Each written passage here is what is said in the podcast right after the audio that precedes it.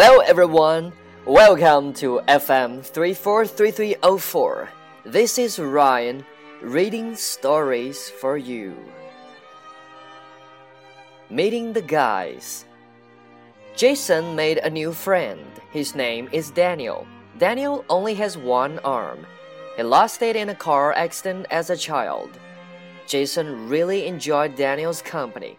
He invited Daniel out with some other friends.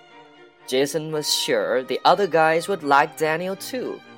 Meet us at the restaurant, said Jason. Daniel walked into the restaurant. All the other guys stared at him. Daniel got very nervous. I hope they don't make fun of my arm, he thought. He really wanted to become friends with Jason's buddies. Wow, said one of the guys. That's a really nice shirt. Daniel was relieved. He was invited alone every week after that. Jason made a new friend. His name is Daniel. Daniel only has one arm. He lost it in a car accident as a child. Jason really enjoyed Daniel's company. He invited Daniel out with some other friends. Jason was sure the other guys would like Daniel too. Meet us at the restaurant, said Jason.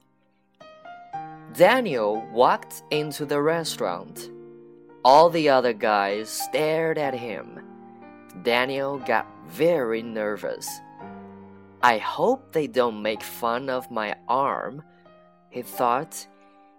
He really wanted to become friends with Jason's buddies.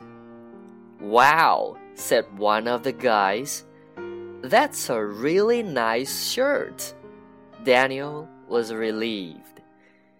He was invited along every week after that.